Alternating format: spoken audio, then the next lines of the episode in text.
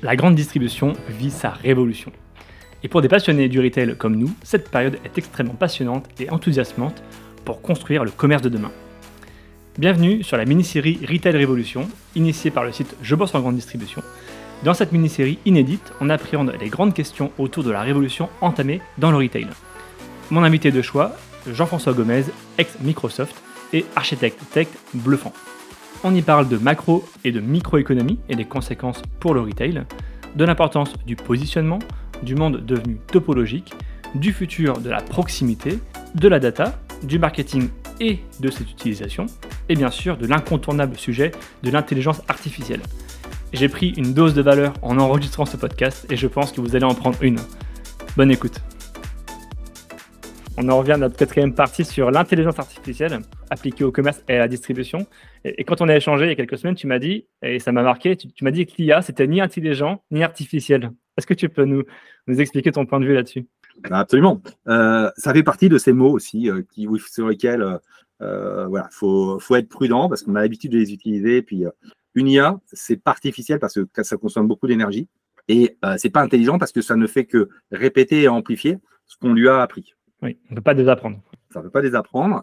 Et donc, ce qui veut dire que euh, faut éviter de rentrer ses plans stratégiques dans le chat GPT pour lui demander son avis. Parce que globalement, on apprend à chat GPT euh, la stratégie de l'entreprise. Je dis ça, je dis rien, mais euh, il y a eu des gros warnings qui sont passés dans la presse, mais je, voilà. et, et donc, et ça consomme beaucoup d'énergie aussi.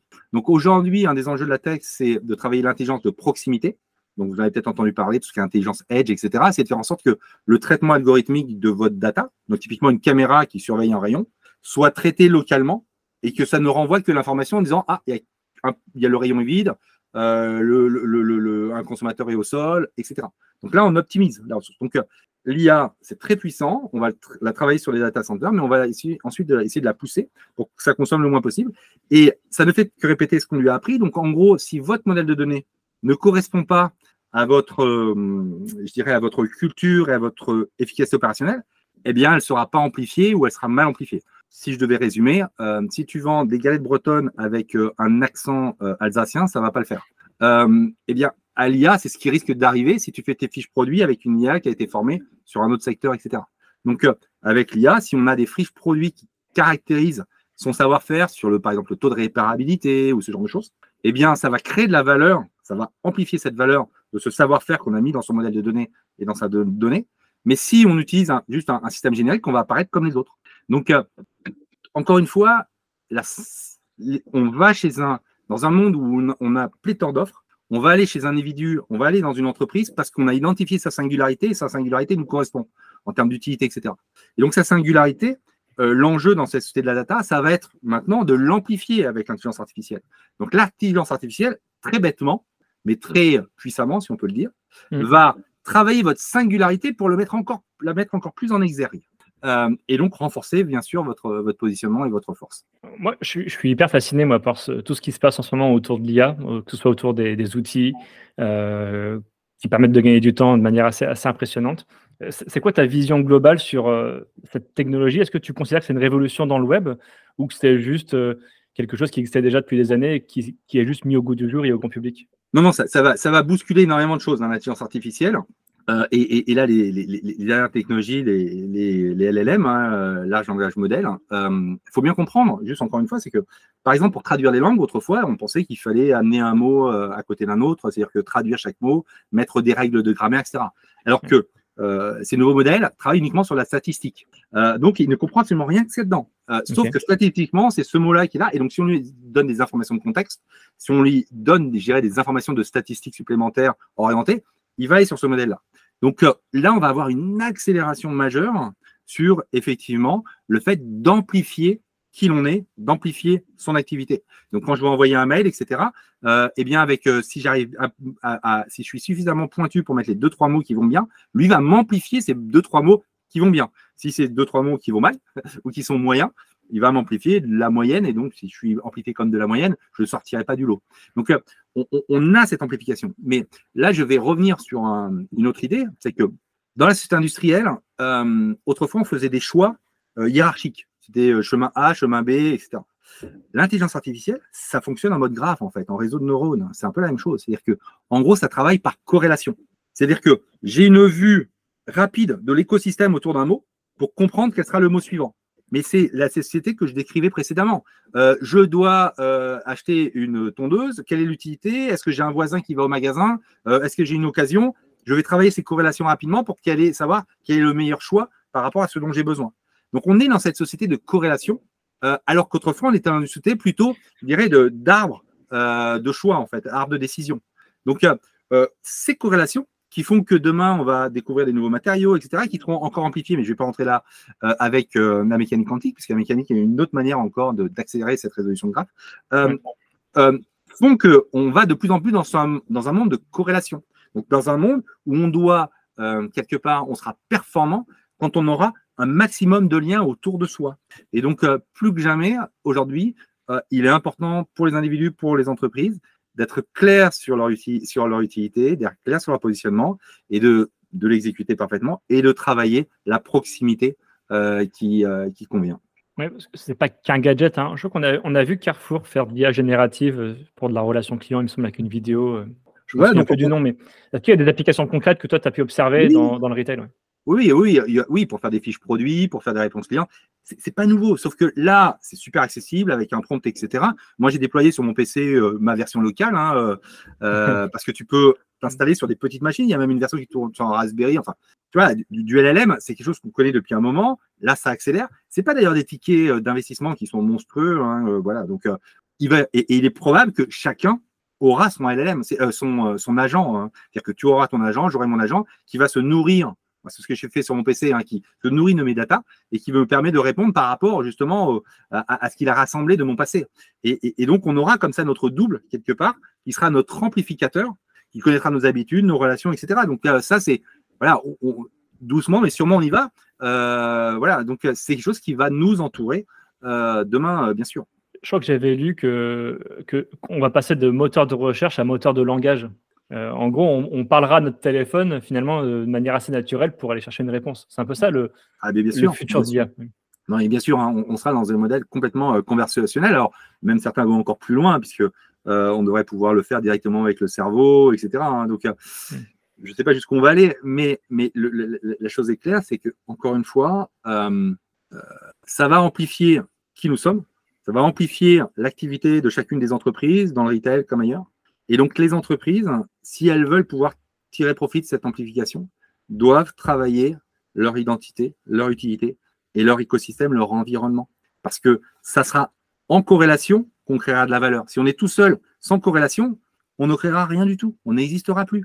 Euh, et, donc, c'est pour ça que tous les nouveaux modes de pensée, le fait de pouvoir, si on réatterrit dans le carrelage, dans la distribution, d'avoir de multiples fournisseurs, des grands industriels, des petits producteurs locaux, etc., différents euh, proximités de livraison, euh, des connexions avec des associations, des connecteurs, ben, c'est ce qui va faire globalement l'agilité pour faire en sorte que avec toutes ces crises qu'on va arriver, il y a, on, va de plus en plus hein, subir euh, des chocs, que ce soit des chocs technologiques, environnementaux ou entre guillemets humains, hein, d'attente du, consommateur ou globalement du, du collaborateur.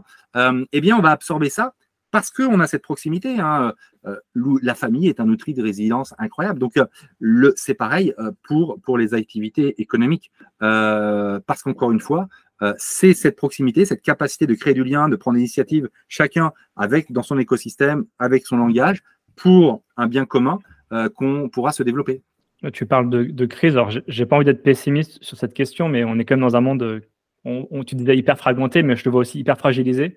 Euh, comment tu vois les choses dans les cinq années qui viennent avec les technologies? Est-ce que euh, on, peut être optimiste sur ce qui va se passer ou est-ce que euh, Alors, je, vais être un peu provocateur, mais c'est très dur. C'est un peu. Je suis ni, je suis, ni, ni, pessimiste ni optimiste. Hein, je suis juste activiste. Et parce qu'en fait, il faut créer, il faut participer. Il faut bien voir que être déstabilisé, c'est le plus grand bénéfice qu'on peut faire à l'être humain. tout organisme vivant s'est développé, je dirais, pour résister à un environnement. Alors, il n'a pas, pas évolué, hein, ce n'est pas la marque, hein, ce n'est pas l'organisme qui a évolué, mais c'est lorsque des reproductions sont créées des anomalies, ces anomalies ont pris la main par rapport à d'autres. On l'a très bien vu avec le Covid, etc. Hein. Ça, c'est, je ne reviens pas, mais c'est Darwin euh, versus la marque. Euh, et donc, euh, ces, temps de crise permettent justement une redistribution et donc fait que notre humanité va être mise à l'épreuve. On a bien vu qu'on avait une, on va dire que quand on disait que c'était la, fin de l'histoire, euh, on avait tendance quand même globalement à s'endormir, on va dire ça comme ça. Euh, tout le monde avait un peu des, lignes droites tracées, on voyait à peu près où on allait. Là, on ne sait pas. Euh, et bien ça, c'est juste un moment extraordinaire pour que notre humanité, quelque part, reprenne le devant, reprenne la main, et ne soit plus une machine, mais soit un acteur actif pour capturer les opportunités, pour défendre justement ses ambitions. Aujourd'hui, il faut avoir de l'ambition. Enfin, je veux dire, c'est parce que c'est extraordinaire ce qui est possible de faire. Et ChatGPT, encore, a montré que euh, en quelques jours, on pouvait créer une entreprise, on pouvait créer des nouveaux services, travailler différemment, etc. Waouh, c'est juste génial. Il faut créer ce monde de demain, il ne faut pas en avoir peur. Et c'est pour ça qu'il faut faire attention de ne pas rester dans ces modèles. Euh, le retail de demain, le magasin, ah, c'est pas le sujet. Aujourd'hui, c'est en tant qu'activité économique, euh, quels, sont tes fondamentaux, quelles sont les proximités que tu veux développer, en quoi tu veux être actif par rapport à, un collectif pour justement, euh, et ce collectif, hein, ça peut être des très grands collectifs, hein, comme des tout petits collectifs, euh, tu vas travailler ce commun. Comment tu vas participer à faire société? Parce qu'encore une fois, si ensemble on n'arrive pas à faire société, demain on aura un problème, que ce sera la guerre. Hein, faut pas, voilà. Donc euh, là, on a une opportunité de tout se secouer. donc moi, je suis assez excité, et c'est pour ça que mon, temps, maintenant, je vais le passer à ça. C'est travailler avec les startups, travailler avec les grandes entreprises, etc., pour les déstabiliser. Il faut être déstabilisé pour revenir sur ses fondamentaux et alors devenir activiste de, de, de, de la société qui est en train de, se développer. Je te remercie beaucoup, euh, Jean-François. J'ai encore deux questions pour euh, terminer ce podcast. C'est deux questions plus légères. Ah. Euh, tu, connais sûrement beaucoup de monde, tu as un réseau, j'imagine, assez impressionnant. quelles sont les entreprises, entrepreneurs qui t'inspirent aujourd'hui? Est-ce que tu as des modèles? Alors, ça va peut-être euh, mais j'ai pas de modèle. Euh, j'ai pas de modèle, mais euh, il y a plein, plein de gens que je rencontre au quotidien qui m'inspirent, et quelle que soit la position de l'entreprise. Et, et, et c'est pas forcément des leaders. C'est pas. Alors ça, c'est un autre sujet. On va pas rentrer dessus. Hein. Mais souvent, on associe les leaders à managers. Moi, j'ai vu des leaders de terrain, des gens sur le carrelage, qui étaient des vrais leaders parce que les clients venaient le voir spécialement et parfois ils étaient bloqués par leur manager parce que le manager dit Ouais, non, mais toi, tu es trop visible, etc. Euh, regardez dans vos équipes, vous avez des pépites. Euh, et, donc, les leaders, moi, je te dirais, c'est d'abord des, gens qui sont sur le terrain, qui sont passionnés et qui prennent du temps, qui écoutent, qui. Voilà. Donc, moi, les vrais leaders, je dirais, c'est pas des gens forcément de manière ça. C'est des gens qu'on croise au coin de la rue, qui ont des convictions, qui sont passionnés. Euh, moi, c'est ça. C'est ça les modèles. Donc, plein de modèles de tous ces gens qui sont passionnés et qui partagent avec les autres leur ambition. Est-ce que tu vois une entreprise, euh, on te dit, voilà, j'aimerais bien travailler avec vous, par exemple, est-ce que tu vois quelque chose émerger que, voilà, que le grand public ne sait pas forcément euh, Écoute, euh, alors moi j'ai la chance, depuis des années, presque de choisir avec qui je travaille. Parce qu'en fait, on est dans un monde extraordinaire. C'est-à-dire qu'avec la technologie, moi je suis un bébé d'Internet, hein, je suis arrivé sur le marché du travail dans les années 90, 95, etc. Donc, bon, voilà, je, du temps dans la Silicon Valley, j'ai et donc, moi, j'ai envie de passer du, des gens, euh, du temps avec des gens qui ont envie d'avancer, qui ont envie de créer, de développer, etc. Donc, euh, globalement, euh, moi, tous les gens qui sont dans cette dynamique, qui ont des idées, qui ont envie de créer, d'avancer, moi, je me régale avec eux. voilà, c'est et, tu vois, je suis élu dans ma collectivité, je suis, voilà, je suis un parce que aujourd'hui, il y a tellement de choses à faire, c'est tellement extraordinaire notre l'humain en fait, hein, et la nature, l'environnement que voilà, voilà. Donc moi, je non, j'ai pas de j'ai pas ah, une c'est tous les gens qui sont motivés, moi, qui me passionnent. Donc voilà. Plutôt la passion et plutôt l'humain. Et, dernière question, est-ce que euh, j'imagine que tu lis beaucoup, parce que c'est un cliché, mais quand je lis, que, quand je vois ce que tu as écrit et quand je t'écoute parler, je me dis qu'il y a une masse d'informations quand même que tu as dû enregistrer. Est-ce que tu as des livres euh, peut-être qui t'ont marqué ou des rencontres qui t'ont marqué? Est-ce que tu peux me, Alors, une petite euh, liste de choses alors, moi, je, vais mettre dans ma checklist. Je, lis beaucoup. Alors, je, on va dire, je butine souvent. Euh, je lis. Euh, alors là, j'avais préparé tu vois, euh, cette partie-là. Ah. donc, d'abord, quelqu'un qui a été pour moi quelqu'un de, principal, c'est lui qui m'a ouvert à la notion d'environnement topologique, puisqu'il en avait parlé lors des universités USI. c'est Michel Serres. Donc, Michel Serres, petite poussette, c'est extraordinaire ce qu'il a écrit. lisez-le, relisez-le, écoutez sur YouTube, lisez Petite Poussette. Petite Poussette, c'est ça le petite poussette, euh, c'est extraordinaire. C'est extraordinaire parce que tout ce qu'on vit aujourd'hui, voilà, on sent. Ensuite, il y a Adam Grant qui a écrit un bouquin qui s'appelle Originals. Euh, je ne sais pas si ça a été traduit en français, je ne suis pas sûr. Euh, qui explique que finalement, ce sont des gens un petit peu singuliers qui sortent du lot, qui ont transformé la société. Donc, c'est pour inviter les gens à sortir du lot, à sortir de leur zone de confort. Il n'y a pas plus belle journée que quand on est finalement un petit peu en dehors des clous et que on, fait ce qu'on a envie de faire, sur lequel on est motivé.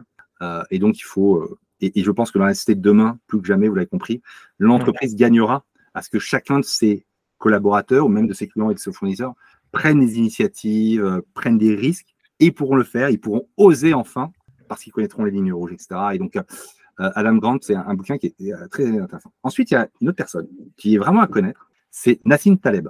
Donc, je pense que beaucoup de gens le connaissent. il a écrit pas mal de bouquins. Il y en a un qui est Jouer sa peau. C'est globalement pour aller vers les échanges symétriques. C'est-à-dire qu'en gros, avec le consommateur, la marque, elle a intérêt finalement à faire un deal gagnant-gagnant. On a tous intérêt dans ces, économies de graphes pour que le réseau se développe et qu'il soit sain et résilient, qui ait euh, des bénéfices euh, partagés, euh, bien sûr. Et il a notamment lancé la notion de antifragile. Alors, je ne sais pas si ça te parle, antifragile. Non. Donc, c'est un mot qui n'existe pas hein, à la base. Mais fragile, tu vois, c'est un objet, quand tu le secoues, il se casse. Tu vois, c'est fragile. Et eh bien, antifragile, c'est un, un, objet, quand tu le, tu, tu, le secoues, eh bien, il se renforce. Et dans ces sociétés de graphes, en fait, chaque plateforme, eh bien, plus elle va subir quelque part des tensions, elle sera obligée de s'adapter à des nouveaux flux euh, avec des nouveaux fournisseurs, des nouveaux clients, et plus elle se renforcera. Génial, euh, donc, cette notion d'antifragile euh, qui, qui, présente, moi, ça a été waouh. Je dis, OK, je, mets un nom, je mets quelque chose. Ensuite, il y a une autre personne qui s'appelle John Eagle. ça, c'est un bouquin que j'ai lu il y a, a 10-15 ans, qui était The Power of Pool. Donc, lui, c'était les premiers travaux sur le fait qu'on passait une société poussée où on allait dire, on, allait pousser des applications, pousser des modèles économiques, ça, et c'était tirer. C'est-à-dire comment je fais en sorte que c'est l'environnement extérieur, donc de dire qu'il y a plus de valeur à l'extérieur de l'entreprise, de faire en sorte. Tout ça, hein, on le retrouve notamment avec la notion de no-code. Dans le no-code, hein, on, donne la possibilité aux collaborateurs de faire le dernier mètre euh, de, de Donc, c'est un peu cette notion-là également. Et donc, comment les marques peuvent s'inscrire dans ces modèles-là? Et donc, The Power of Pool, euh, c'est un livre également extrêmement éclairant sur cette agilité par le donner la possibilité à chaque activité élémentaire, les Américains disent capabilities, de se recomposer entre elles et de faire en sorte que ça soit tiré par les différentes parties prenantes. Et puis, bien sûr, euh, les, les, les, les, comment les, acteurs de notre quotidien, ou en tout cas euh, les études de l'Obsoco, de Philippe Moiti, euh, les, travaux, les, différents travaux de, de, de, Jérôme Fourquet sur l'évolution de la population, ou du retail avec Frank Rosenthal, Bon, ben ça, c'est voilà, voilà, c'est euh, un indispensable, euh, comme de l'oxygène. Mais voilà, voilà, en gros, j'ai essayé d'être un peu.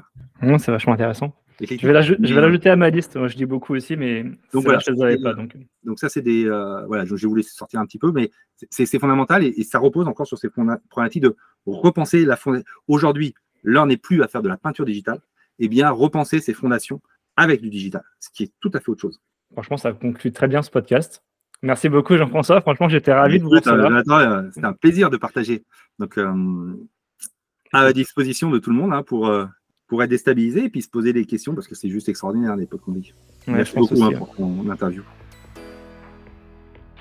Nous voilà à la fin de cette mini-série Retail Révolution. J'espère que vous avez pris du plaisir à écouter ce format très riche et très dense.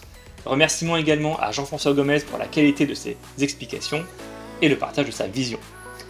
Si vous avez apprécié cette mini-série, je compte sur vous pour nous laisser un commentaire ou une note sur les plateformes d'écoute comme Apple ou Spotify. Cela nous aide énormément à faire grandir ce podcast. Merci à vous et à très vite.